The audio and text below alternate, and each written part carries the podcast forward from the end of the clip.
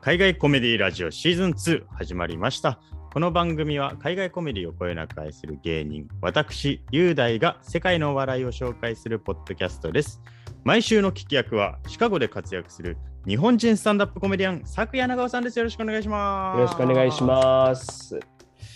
いやー、第3回になりましたけども、そうですね、毎週あるから結構勉強量が増えてきてますよ。いいことです。しかも、あの、うん重いコメディアンが多いっていう。ね、割とね、60年代、えー70年代とクラシック来てるから。ね クラシックな人に限定するつもりはないんですけど、うん。えー今回ですね、はい紹介するコメディアン、はい。えーこの番組では毎回コメディアンを一人とそのコメディアンが携わってる映画とかドラマを一本紹介してるんですけど、はい。今回紹介するのは、えーなんと元祖国民的シットコムでございます。うん。I love Lucy 主演のはい天才コメディアン、ルシル・ボールとはい。彼女のことを描いた映画、今年の映画ですね。あ、去年か。そうですね。Amazon プライムで見れます。うん。愛すべき夫妻の秘密を紹介したいと思いまなす。るほど。白黒言ってもうたね、もう。クラシックさらに前にうん で、サクさんは、はいあの、はいアイラブルーシーはい。と。ルシル・ボールって知ってますか、一応あの大学の時にちょっとこうはい。論文を書くことがあって、ああのアイラブルーシーじゃないんです。けど日本のその番組にこのアイラブルーシーって与えた影響すごい大きいんでなんかビデオを取り寄せてあの見ましたよ。うん、でもいや全部は見られてないから。の勉強、ガチの勉強してる人じゃないですか。勉強モードで見たっていう感じ。でも面白いですしあとほら愛すべき夫妻の秘密、僕 Amazon プライム入ってるんで、はいはい見てだってねはいオスカーもうすぐ発表でしょ？作品賞。そうなんですよ、ね作品賞は確かノミネートされてないのかな？なんか俳優陣がすごあ、くそうかそうか、そうだそうだそうだ、はいそうですよね。だから、それもうんね、ちょっと注目ですから。で、これで初めて知った日本の人も多いんじゃないですか？アイラブルーシーっていう作品を。とか、はいはシルボール自体もね、だからすごい今注目の作品だから、ちょうどタイムリーでいいんじゃないですか？えー、大学でがっつり勉強したんですね。いや、そう。じゃあ、サクさんが紹介した方が、これ毎回のくだりになってるんです違うんですよ。みんなが、そのほら、ちゃんとね、経済学とか、なんかこう医学とかさ、ちゃんと実験とかして勉強してるときに、僕はもうそうやって、あの DVD をひたすら見るという。勉強なのかどうかなんか自分の中で怪しくなってきます申し訳ないです。のんきなもん。じゃ若干見たというぐらい、全然マニアの方もっといらっしゃると思うちょっといろいろまあそうなんですよ。ね。見てる人もいるっていうことで。だって青春時代の人いっぱいいるじゃないですか。だからそういうなんかそういう人とかにもこう響いたものだと思うので、なんかその本当に前なんですけどね、そう考えると。ね、ぜひ聞きたいですよ。もう先生先生からいろいろ また。もう、あの、俺芸人って名乗るのやめようかな、そろそろ。いや、なんでなんですか 先生先生ですよ。映画の。一番困るタイトルなんですけど絶対笑い取れない人じゃないですか、先生。いや、そんなことない。おもろい先生、ヨンさんおるよ。だからちょっと 今日も楽しみにしてます。よろしくお願いします。はい、ありがとうございます。でですね、はい。まず、ルシル・ボール、主演のルシル・ボールの話をする前に、うん。アイラブ・ルーシーがどれだけすごい作品かっていうことを紹介したいと思うんですよほね。う。なるほど。で、日本で例えば海外のコメディって言った時に、アメリカのコメディって言った時に、うん一番最初に思いつくのが多分世代にもよると思うんですけど、はいシットコムの場合が多いんですよ。ほうほうほうほう。アメリカンコメディって言った時にね。そうです、そうです。うん例えばフルハウスとか、ああ、いるね。フレンズとか、はいはいはい日本でやってた作品とか、日本人にも馴染みが深いじゃないですか。確かに。はいあのシットコムというもの自体が。はいはいはい。で、それの一番最初に人気になった作品って思っていただければ一番正しいんですよ。なるほど。で、シットコムってこの番組を聞いてる海外コメディ好きの人も馴染みが深いと思うんで、うんシットコムについてはそこまでちゃんと説明しないんですけど、うんシットコムって言われた時のイメージが全部詰まってるっていうか、今のシットコム好きがもし「アイラブルーシーを見たらすごく驚くと思うんですよ。ほう。というと。1950年に始まったんで70年以上前の作品なのにもかかわらずうん。まず笑えます。うん。シットコムのイメージ全部詰まってるっていうのがそのセット舞台になってる家とか、うんフレンズだったらコーヒーハウスでモニカの家とかいろいろなんかうんイメージが浮かぶじゃないですか。うん。でそういうセットを生かした笑いとかはい。あとジョークの掛け合いですよねシットコムの醍醐味の。うん。とか映画ともテレビドラマとも違う舞台っぽくもあるし、はいテレビでやってるものっていう独特の演技でありなるほど。お客さんを入れて撮影してるんですよはいはいはい。だから生の笑い声が入るっていう、うんなるほどあの臨場感はいはいはい。これが全部詰まってるんです「アイラブルーシーってこのなるほど70年前の作品のかなのにもかかわらずうんうんうんうん。でどれぐらい人気だったのかっていうのはそのはい愛すべき夫妻の秘密の冒頭でも喋ってましたけど、はい。毎週アメリカ人の6000万人が見ていた。すごいですね。これは本当に。で月曜の夜になると冗談抜きで、あのデパートが閉まるんですってうんうんうん。月曜の夜だけ早めに、うん人が来なくなるからみんな見ちゃうからみんなね。家にこもってでその当時って録画機能とかももちろんないじゃないですか、もちろんもちろん。はい。だから生放送でみんなが見るために夜の9時月曜夜9時になったらみんな「アイラブルーシーを見るために家に帰るんですああ、すっごいっすね。これは本当に。すごい話なんですけど、うん。それだけじゃなくて、アイラブルーシーが作ったそのシステムっていうのが、はい再放送を繰り返すことによって、はい多くの人に見てもらったんですよ。ああ、そうなんや。だから、シットコムのスターになったら、再放送のお金が必ず入ってくるから、なるほどね。一度シットコムで売れた場合、うん。全員それ以降仕事しなくてよくなったっていうのも、このアイラブルーシーが走走りなんです。なんかカラオケで売れたアーティストがずっとお金入ってくるじゃないけど、そういうのにね、ちょっとつな がるよね。だからフレンズのキャストとか、いまだに働かなくても年間数億円稼ぐみたいな、そういう感みんな。働いてるよね、なんか。まあ、いまだにやってますけどね。そうそうそうはい、でイギリスで初めて放送されたテレビドラマもこの「アイラブルーシー」なんうです。ん。なるほど。じゃあ自自国で作ったのじゃなくてアメリカからこう取り寄せたっていうことですね。そういうことです。で「アイラブルーシー」のもう一個原型っていうのがその、うんライフスタイルを提供した、うん、なるほど。フルハウスみたいなああいう家に住みたいみたいなフレンズみたいな、ああいう暮らしがしたいっていう憧れるシットコムのライフスタイル、うん。で「アイラブルーシー」うんっていうのは、その妻ルーシーと歌手の夫リッキー2人の、まあ、日常を描いたはい、シチュエーションコメディなんですけど、その笑いの絶えない家族みたいなものをアメリカ人がもっと言うと世界的な世界のみんながこのスタイルに憧れるっていう、そういうのを提供する場でもあったみたい。なるほど。アイラブルーシーっていうのはこれの元祖中の元祖なんですね。それまでもシチュエーションコメディはあったんですけど、こういうのを根付かせたのがアイラブルーシーで。でそこまですごい作品の主演のルーシー役の、アイラブルーシーのルーシー役のルシル・ボールの紹介をちょっとしたいと思うんですねお。願いします。はい。で、愛すべき夫妻の秘密って見たんですよね。うん、見ました見ました。で、あれって1週間の出来事だった。そうでしたね、もう緊迫感ある、非常に。で、アーロン・ソーキンの、はい、まあ、いつもそうなんですけど、脚本ってあのん時系列をこうバラバラにするっていうか、飛ばしてね、はい。はい。で、時代的におかしいものも一色単にしてはいはいはい。話の中に盛り込んでいくっていうソーシャルネットワークでもシカはいゴセブン裁判でもやってましたけど、だからなるべく愛すべき夫妻の秘密のネタバレは避けながらも、うん。時系列ぐちゃぐちゃになってるんで、うんルシル・ボールの人生を今日はこああ、なるほど。う時系列順にこう振り返りたいと思います。まあそうですよね。だからあの映画、かなり情報量も多いし、こう多いですよね時間も飛んだりするから、で、しかも2時間11分かなんかあるんだよね。だから結構ありますね。結構見てる方、根気がいるというか、ストレスもかかるしさ、見てるとき。だから、ちゃんとね、見なきゃいけない映画ですから、こう、まだご覧になってない方、まあ、あの、まあ、楽しい映画だと思うんですけど、素晴らしい作品だと思うんだけど、なんかこう、ね、あの心して見てほしいね。あの疲れますよね、見たらそうそう、だなんつうの、仕事から帰ってきて、ヘトヘトで見ると さらに疲れる可能性があるからってアイラブルーシーのシットコムだからみたいな感じで見ると大変な目にはそうなんですよね、歴史的な知識もちょっと必要になってきたりするところもあるし、というところで。そうですね。ねだからこのラジオをできれば、あのサブテキストにしていただければとまあでもネタバレは僕はしちゃうかもよ。うん。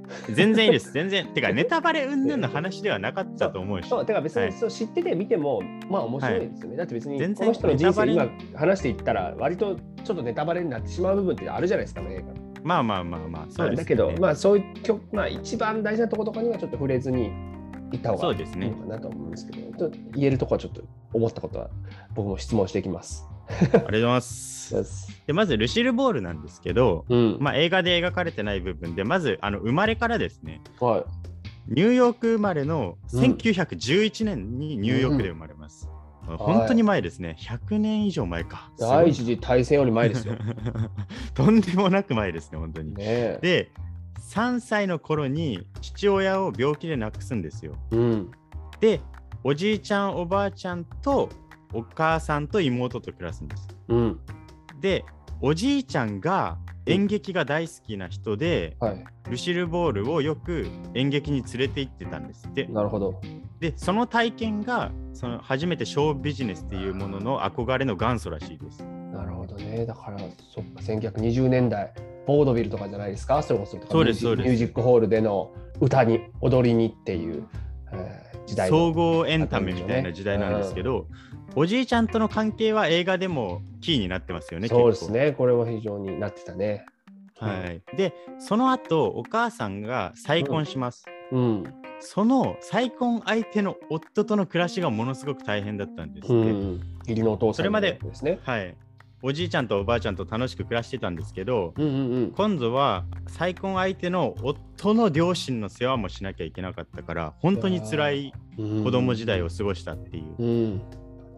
再婚相手の夫がはいシュライナーっていう、あのフリーメイソンのはい組織、はいはいはい。ね。はいうん。あれに属してたらしいんですよ。うん。で女性の歌と踊りがうん必要って、その組織がなった時にうん。12歳当時12歳のルシル・ボールがうん。借り出されたんですって。なるほど。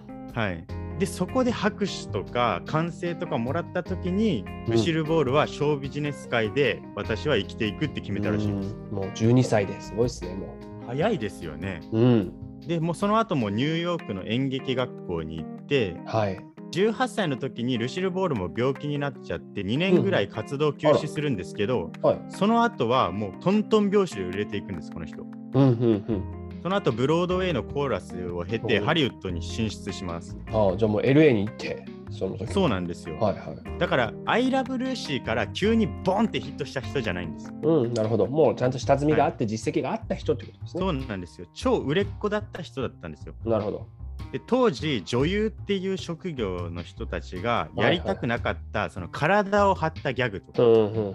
その美しさを競われる時代だったんで、うんうんうんなんかその女の価値観っていうものがそういうところに固定されてたところに当時そういう女優がやらなかったその体を張ったギャグを駆使して大ブレーキします。それこそじゃあ、ボードビルとかが下地になってるのかもしれないですよね。そうですよね。だからおじいちゃんとの体験って本当にうん。大きいものだったんだと思うんですなけど、るほど。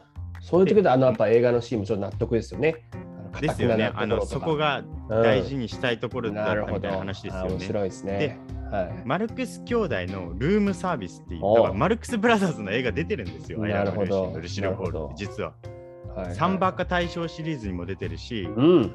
腰抜け占領役者っていう腰抜けシリーズ、はいはいこのラジオでも紹介しましたボブ・ホープとも共演してます。あ、そうなんや。はい、B 級映画の女王とまで呼ばれたんです ちょっと言おうとしちゃったんですよ。あのはいあちょっと全部、割とこうね、ちょっと香ばしい感じの映画ですよねっていうのをちょっと言おうとして。またそうなんですよね。あの 女優が当時美味しい役かって言われたらそうですね。そうでもないんですけどだって当時なんてミュージカル全盛期だもんね、そのこのハリウッドで。そういうことですそういうことですす。よね。それが美味しい役ってことですね、いわゆる。はい、その時代に出てた映画で、うん。キューバ生まれの歌手デジ・アーナズと出会います。おーなるほど。色男。ででそうデジ・アーナズなんですけど キューバ生まれでうん、デジ・アーナズとこのまんま一緒に共演したのが「アイラブ・ルーシー」なんですよね。うんだから「アイラブ・ルーシー」のリッキーとルーシーっていう主婦あ主婦と歌手の夫っていうのはそのまんまうんうんこの2人が実生活でも夫婦はいはいはい。っていう。でアメリカ人も全員がそれを理解してるっていう状況だったんですああ、よ。面白い。じゃあもう、もしかしたらアメリカで一番有名な夫婦やったかもしれないですね。そうそういうことですよね。だからうん。そのドラマの中でも夫婦であり実生活でも夫婦で、一番人気のドラマであってみんなが憧れるライフスタイル面白いです。ああいう夫婦になりたいみたいな笑いが絶えないうんで、プレッシャーもすごいやろね。そういうことですよね うん。デジアーナズに関しては、サクさん知ってます？いや僕それこそこれ言ってんから映画でさ、あのうんうんうん。9番ピートっていう歌を歌ったじゃないですか。はいはいはいはい。あのクラブでこう歌い歌うシーンで叩きながら。そう、はいはいボンゴ叩きながらで、あの歌、あのマスクでジム・キャリーがマスクを、えー、かぶって初めてこう歌う歌なんですよね。初めてじゃないか。あのあそうでしたっけ？あのポリスたちを前にもう出し抜くときに歌う歌があの9番ピートで、僕あの映画で。彼の持ち歌だってしたときにうわってなってそこへのやっぱこうリスペクトというかジム・キャリーがあの映画の役の中でマスクをつけるとそのなりたい自分になれるわけじゃないですか。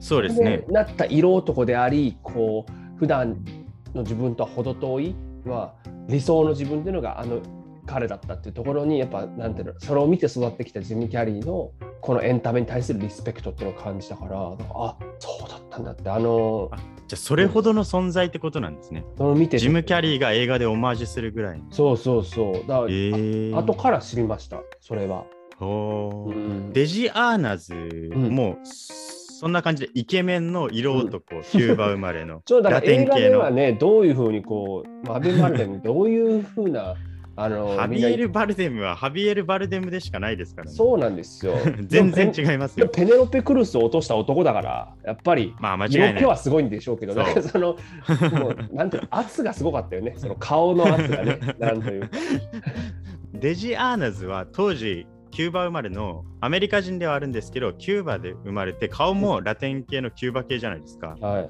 だから、ルシル・ポールと一緒に結婚するんですけど、うんほとんど駆け落ちみたいな感じで結婚するんですね。なるほどねルシルが当時出てたラジオドラマから派生したのが I Love Lucy なんですよ。うん、I Love Lucy はうん、CBS が話を持ってきて、ここ映画版でも描かれてましたよね、やってましたねうんはい。あのルシルに話をまず持ってきた。で、うんルシルはその当時、その仕事柄が違うじゃないですか。はいはいはいルシルはその映画界とかうん。お笑いの方、コメディの方だったんですけど、デジ・アーナズは歌手だから、うん。結婚したはいいけど、すれ違いが多いと。まあそうですよね。だから舞台もあるから回っていかなきゃいけないもんね。その旦那さんの方ツアーで。そうなんですよ。うん。だから一緒に同じ仕事をしたいっていうことで、ルシェル・ボールはその CBS から来た話をデジアーナズ、私の夫を夫役で出すんだったらこれ OK するって言ったんですよ。究極の公私混同ってことね。そうです、そうです。うん。で、最初はいやいやいや、白人の女と、白人のアメリカ人女と、うん。キューバ系のそのラテン男が夫婦っていうのは現実的にありえないって言われたんですけど、うん、特に50年代だしそうそうですよ、なのかな50年代ですよ。うんいや、ありえてるから今、現実的にって言ってう、ん無理やり通したんです。この2人でデジ・アーナズとルシル・ボールではい最強コンビが出来上がるんです。うん、I love Lucy で。はい。で、それは I love Lucy のドラマ内のうん。タッグのコンビとしての良さだけじゃなくて、はい。制作においても完璧だったんですよ。この2人ってルシルとうんデジの名前を取ったデシルプロダクションっていううん。独立した自分たちの会社を作るんです。うん。だから自分たちのやりたいようにできたっていう。だからこそあの、はいはいえ愛すべき夫妻の秘密の中でもはい。はい。やたら威張り散らしてたじゃないですかあの二人完全なるリーダー。ちょっとね、それちょっとこれ、どっかのタイミングで僕は言いたかったんですけど、あの映画を見て、ちょっとやっぱり、なんていうんですか、ちょっともうイライラしてきて、あれは嫌われるわ、そらと思ってる、シルボール。いや、もちろん映画やから誇張してるかもしれへんけどさ、はいはいあんだけこういろんな人の尊厳を否定しながらね、あんなわがままに、しかも深夜2時とかに呼び出して共演者にダメ出しするとかさ、ああれはきついあかんっすよ、ほんまに。ちょちょっと思いました。うんあれ共演者だったら本当に嫌ですよね。うん、でもそれでもついてきたってことはそういうことなのかなって100歩譲って考えたけどいやいやいやあかんやろってちょっと途中向かっ腹立ちすぎて一回ちょっと止めてちょっとコーヒー一回飲むから ちょっとリラックスしようと思ったぐらいちょっとね思っちゃいましたね。だから映画館じゃないからできるんじゃない？その Amazon プライムだからと思って。確かに確かに。あの二人のコンビってなんでそこまで大きくなったかっていうと、うんもともとあの撮影システム自体をうん。ルシルとデジアーナズが CBS にお願いしに行ったんですよ。お客さんを入れてカメラ3台で撮りたいって。なるほど。ただ当時そんなのやってないんですよ。うん。でもお客さんの声って当時のシットコムって、まあ、今もそうですけど笑い声は後から付け足してたんですね音を。あだからちょっとわざと臭いっていうふうに思ったりもするんだもんね。そう嘘の笑いだったんですよ。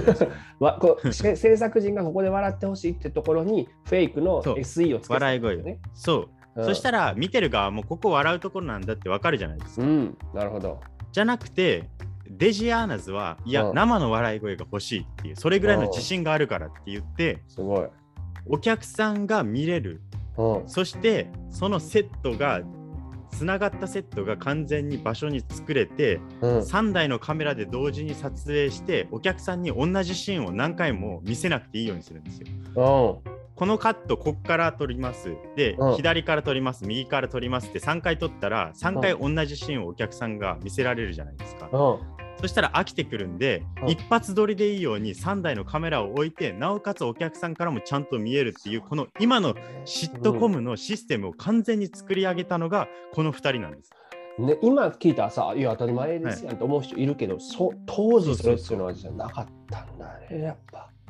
だからこそ「アイラブルーシーは他の作品と違って自分たちが面白いって思ってるところじゃなくてお客さんが実際に笑ってるところだからヒットするの当然なんですよ。だってもう受けてるからここ笑えるって分かってるんですよ。そうですよいや、だだかかららカットするべき部分も全部分かるんです。受けてないなるほど。ここカットできるっていう、はい、でもさ、当時その収録っていうのもすごいなとちょっと僕映画見てて思ったんで、なんか生放送であれ一発でやってんのかなと思って。だってほら、あの8時だよ全員集合ってだいぶもっともっと後の時代から生放送でコントをやってたじゃないですか。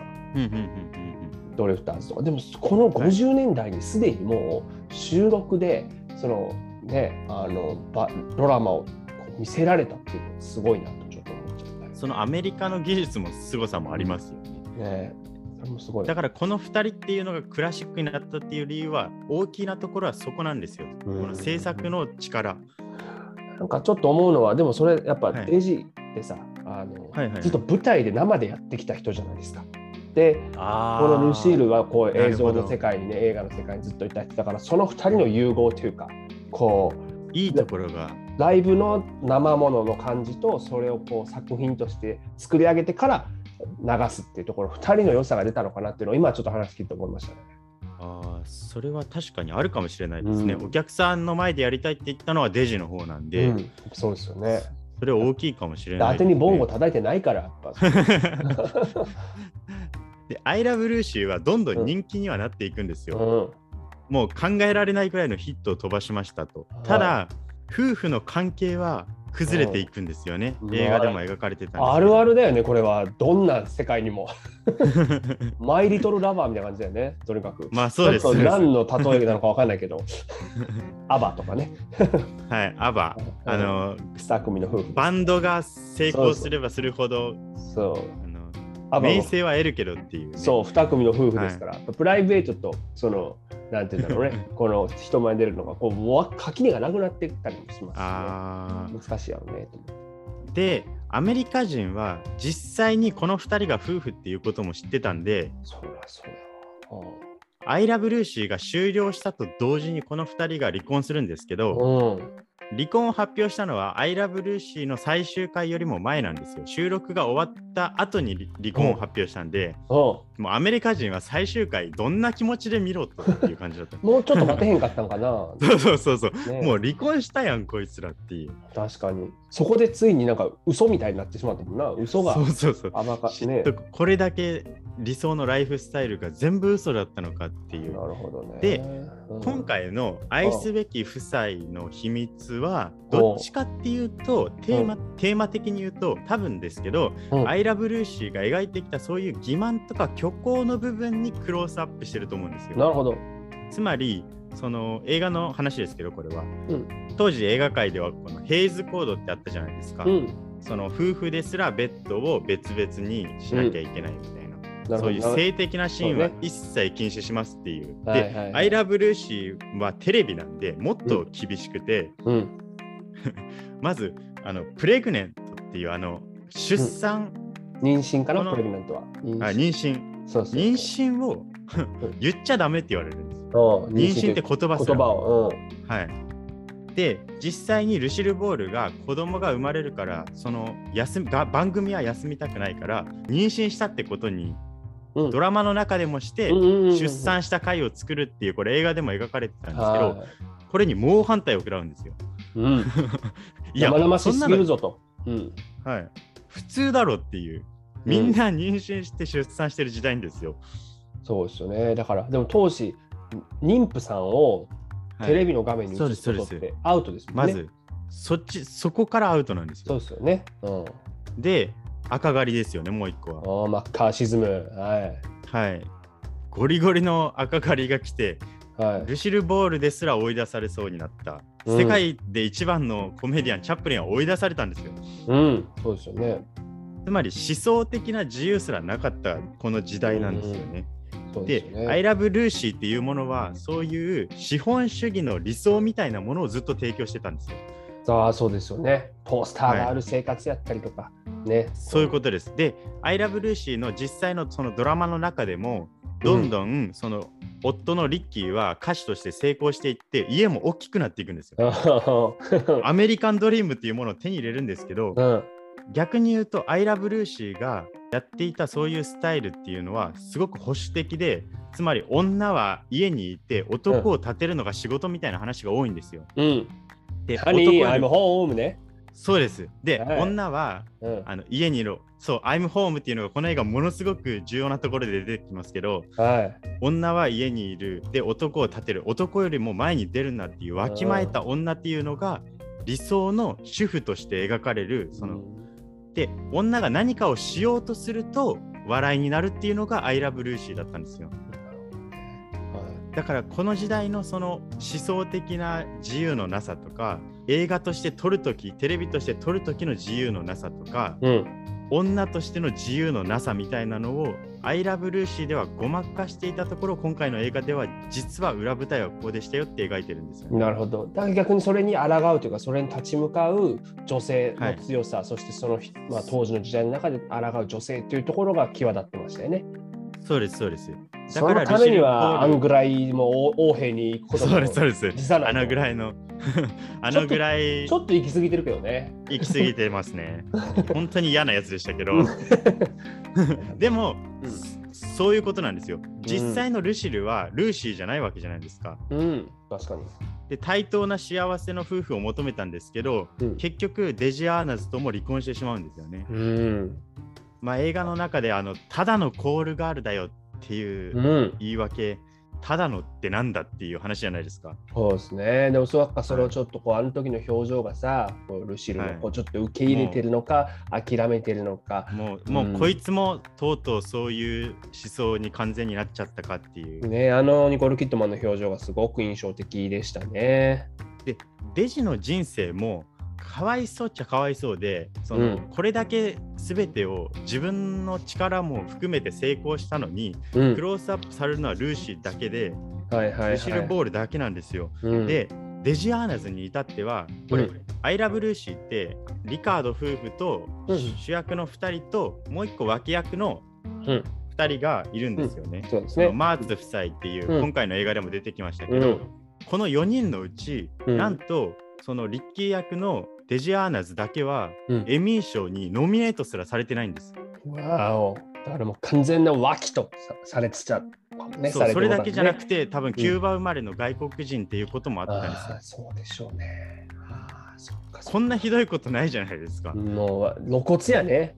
はい、だから自分のその実力っていうものが本当はあるのにその認めてもらえなかったっていうところでの逃げもあったとは思うんですけどうん。だから I love Lucy のその功績とそのうんダメなところっていうのがこう2つともこう出てるのが今回の映画で,、で当時は美しい女優っていうのがトップの世界でうん。でコメディに出るとさっきも言ったけど B 級映画の女王みたいな言われ方をするんですよ。うん、確かに。でも B 級映画ってなんだって話じゃないですか、うん。本当は。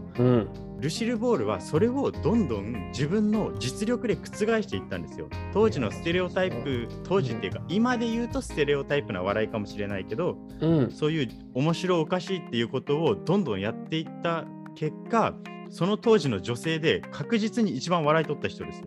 いやそうですよね。ははい、そこまでの人になれたっていうい。だから戦い方ってやっぱ人それぞれだなっていうかうん。その本当はその赤狩りのところとかもネタバレになるから言わないですけどお本当はこうありたいけど自分の中でそこは隠して自分のやれるところで戦うっていうのを選んだのがルシル・ボールなんですよ。うん多分レニー・ブルースだったら全部ぶっちゃけて戦ってたと思うんですよ。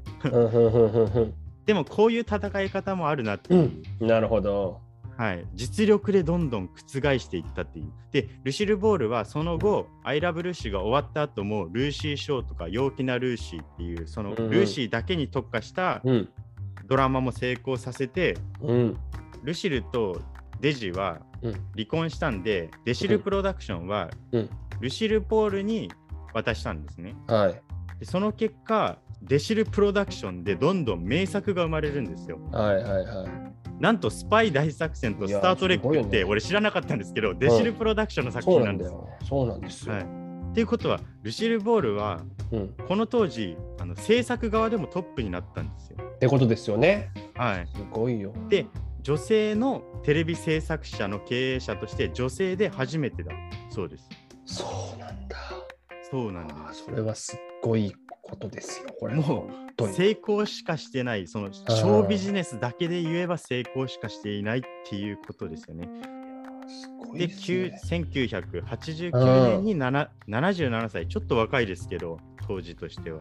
そうですよね。だからはい僕らと被ってないもんな。90、はい、そうです90年に。来てないっていう僕ら92年生まれなんで、ねえギリギリ僕らよりも前に亡くなってる、でも死後も本当にいろんなコメディアンがはい。崇拝してて、あの今回はうん。愛すべき夫妻の秘密、うん。あれは結構フィクションも交えたうん。1週間の話なんで、うん。事実はどうかわからないじゃないですか。そうね。でも今ドキュメンタリーがなんおとう。ルルーシーデジっていうルシル・ポールとデジ・アーナズの夫婦のドキュメンタリーが、うん。なんとまた Amazon プライムでやるんですよ。え。すごいね。ドキュメンタリー映こ画。れいいタイミングでこの番組やりますね。ねルーシーデジで3月4日です。なんと監督ははい。今現役トップって言ってもいいぐらいのコメディ役者のうんエイミー・ポーラーなんですよ。すごいじゃないですか。パイセンですよ、私の。ランドシティのパイセンなんだから。そうですよね。ティナ・フェイトの最強コンビって言われてますからね、そうですエイミー・ポーラよ。ー。エイミー・ポーラーが住んでた家から今、これ1ブロックぐらいのところに僕住んでんだから今。え？そうなんですか？そうですよ。すげえ。エイミー・ポーラー、はい、多分ドキュメンタリー初めてだと思います。これ、ものすごく期待したいので、そう3月4日、はい、ルシルシルシル・ボールとデジ・アーナズについて、そのちゃんとしたことを知りたかったら、こっちのドキュメンタリーもぜひ見てください。映画は映画としてエンタメで楽しい映画は映画とし。て。はい。こんな感じで、うん。ルシル・ボールは、エイミー・ポーラーとか、もう本当、うんいろんなコメディアンに、いや、もっと言うと、もう世界中の人たちに影響を与えたんですよ。いやなんかそのアメリカのさコメディアン仲間とさこう、はいはいはいあ私ルシル・ボールから影響を受けてんだよねって言った聞いたことあんまりないんですよ実は。まあ、相当前ですからね。やだスタンダップコメディアンとかよりエミ・ポーラーみたいなこうインプロの人とかに影響が与えられてるんだろうなっていうの分かることはいはいはい。なんですけど、いやでも僕はなんかむしろこのルシル・ボールとか、まあ、ルーシー賞であったら「アイラブ・ルーシー」っていうのが日本のエンタメの人に与えた影響ってむちゃくちゃ大きいんだろうなっていうのをなんか思ってて。多分、アイラブルーシーって1957年にもう終わってんだよね、多分。そうですね。あの、スペシャル版を含めたらあそう1960年ですね。そうか、そうか。はい日本でアイラブルーシーって1957年から NHK であの放送されてたんですよ。えあそうそう。57年。じゃあちょう57ど年 I love Lucy のあの普通のやつがレ終わったた後から。直後、ででだから劇団四季の創設メンバーの一人の米村明さんという人が翻訳担当してたりとかしたんだけど、ほんでそれももちろん当時白黒ですけどたくさんの人が見てたしもっと言うと多分ね日本で影響をよりルシル・ボールが与えてるのってルーシー・ショーの方だと思うんですよ、その後の方、うんうんうんうんうん。I love Lucy が終わって、I そう love そう Lucy のスペシャル版があって、その後に始まったルーシーショー。あの独身バージョンの方ですよ。そうですねルーシ。ーはあの、ルルーシーっていうキャラクターはそのまま残してあのリッキーとかは全部外したのがルーシー賞ですね。もうデイシーはどっか行っちゃったっていうことなんですよね。はいうんそれはね、63年から確か放送されてて、68年とかまでやってるはずなんですけど、これは TBS なんですよ。で、これがもう本当に多くの人に影響を及ぼしているっていう、まあ、内容のことを僕な本でいくつか読んだことがあってはいはいはいはい。それこそ三谷幸喜さんとかもずっとあのシットコム好きって言うてはるじゃないですか。で作風とかもさ、あの香取慎吾さんあのうんうんうん起用したや HR ってましたね。ね、あはいはい多分あれ、日本のテレビドラマで初のシットコムと言っていいんじゃないですか？お客さん入れたあれとか作ったのは絶対ルーシー・ショーの影響って大きいんだろうなと思うしなるほど。多分アイラブルーシーで言うとやっぱこの露骨にさ当時日本の番組の作り方がアメリカの、えーフォーマットに影響を受けているというか、はいはいはいはい。NHK 同じ、ね、曲ですけど「夢で会いましょう」っていう番組とかもうなんていうのあのコントの感じとかってもう完全にアイラブルーシーだなっていう今見ても思うし。そこから日本のエンタメが始まってると思うとなんかこうそこがいい意味で日本のアメリカ文化っていうのの入り口だったんだろうなとは思うんですよ。例えばなんか今でもなんていうの、はいシットコムとかうちはちょっとまあ、はいはい。なんていうんだろう、まあ、皮肉るじゃないけどさ、こう、あーはいはい、アメリカンコメディね、みたいな時に、なんとかがなるほどなるほど。はははははっていう、あーツイートとかと一緒にやるのが、やっぱそこでシッ、トコムあるあるみたいな笑いをやるやそうそうそうつ。あいつららマジでぶっ飛ばしたいな。ね、だからあれがあるから、まあ、はい。こう連ドラとか2時間ドラマとか2時間サスペンスもそうなんですけどなんかこうあるあるってこう難しいところでそれがあるから なんていうか なんだろう。その入っていきづらいところもあるじゃないですか。あそういうもんなんですよっていうふうにもう思っちゃって、まあでもそれを形作ったのはもしかしたらルーシー賞っていうかアイラブルーシーなのかなともちょっと思ったりはしますね。でもやっぱアメリカのその暮らしぶりっていうものに憧れを抱く一個の要因であったことは間違いないし日本も映画からテレビへと進出する時代のあの本当にその50年代ですからね。そうそうだから、なるほど、そういうことか。だからアメリカのうん、そういう暮らしへの憧れをシットコムを通じて見るっていうのって、そうなんですよ。俺も子供の時からやってたんですよ、よく考えはいはいはい。フルハウスとかフレンズとかで。で、その影響って、そんな昔から実はあったんだっていうのが今話聞いて。思いますよね。はいはいはいはアイラブルーシーが1957年でしょ。1958年が日本の映画のちょっとピークなんですよ。日本のい。映あ画ー館での世界的に最強だった時代ですね。映画館のなあの、はいなんていうの収収容した人数、興行収入のピークの時なんですよ。でそこからなるほ3年どなるほど間で3分の1に押し込む。ってことは、それだけその3年間でテレビに流れたってこと。おー、そういうことか。でなると、やっぱりそれだけアイラブルーシーで見られてたんだなとだからこそ今でもそのう日本の昔の人たちが好きだったっていう人がこれだけ多いってことなんですね。そういうことだと思います。だから当時本当に夢を与えてくれた番組だったんだろうなっていうのは、だからすごい話だな。僕ら2人はさ、もうルシル・ボールが亡くなってから生まれた世代じゃないですか。でもなんかその人たちにもなんかこう普遍的に響くものがあるっていうことも含めて、やっぱり改めて伝説の人なんだなっていうのは感じますよね。うんちょっとあの教える側が言っちゃいけない普通にあの勉強になりましたい。やいや、やめなさい、やい。いや、でもなんかやっぱ大学で。でそそういうのやってたんですね、サクさんって。いやいや、なんか結構でも面白いですよ。昔のことをこうみんな昔のやっていくと、えーいろんな分野とか重なってるし、うん時代感とかね。パフォーマーが意外と歴史を知っとくのが、そうそう、いや、黒柳徹子さんとか、あの高坂本九さんとかがえ出てきた番組、夢で会いましょうっていう番アイ組ラブルーシーから。の影響ってやっぱすごいあるなっていうのは当時見てて思いましたし、え。ー、ね上を向いて歩こうもこの番組から出てきてますか？ら、えー、六助さん、中村八大さんとか。その日本の源流を知らないと、やっぱこう日本のね、あのアーティストもなんかこう深みとかって出ないんじゃないかなとはちょっと思って勉強したけど、日本で舞台に立つことはあまりないっていう。そのエッセンスあってアメリカでやるのとやらないってまたちょっと違うじゃないですか。全然違いますよね。そういうふうにちょっと思いましたね。いや、すごい話だった、最後にい。やいやいや、ちょっと思いました。いやそんなわけであの、アイラブルーシーはぜひあのシットコム今のシットコム、そのビッグバンセオリーとか、まあ、フレンズとかフラワーズとかでもいいですけど、うん。なんかそういう人が好きそういうのが好きな人はぜひねアイラブルーシーあのシーズン1だけコンプリートボックスが出ててそうだよね。いや、それこそはい。み三谷幸喜さんが。そうですそうです。三谷幸喜さんがナレーションとか、はい、やってたりするんでね。ぜひあ、の買ってみてください。うん。であとルーシーショー。だから今サクさんの話聞いて思ったのが、うんうん。なぜか Amazon プライム日本でうん。ルーシーショーだけ配信されてるんですよ。やっぱだから多いもん、それは日本で見たいっていう人だから多分さ見たたいっていう人がそれだけ多いってことですよね。アアメリカでは「アイラブルーシーからそのどんどんうん、年代が下がっていくにつれて面白くなくなっていったっていう評価の位置づけなんですよ一応。そうなんやね。うん。はい、だからなんでそんなルーシーショーだけ配信してるのかなって俺は思ってたんですけどやっぱそういう文脈もあるのかもしれなあとやっいですね。ぱ家庭にテレビが普及していった世代だから絶対数見てるんじゃない？みんな。だって例えばさ、プロレスとかだったらはいみんなで集まって見ようってなるけどさ、うんルーシーショーとか、アイラブルーシーをみんなで見ようってのなってたのかな？いや、そこら辺の資料とかちょっと詳しく見てないからわからないですけどはい。まあでもぜひね、うんルーシーショーもあの昔のミルトン・バールとかボブ・ホープとか、びっくりするようなゲストが出てくるんで、はい、ぜひ見てください。はい、では今回こんな感じで締めたいと思います。ありがとうございます。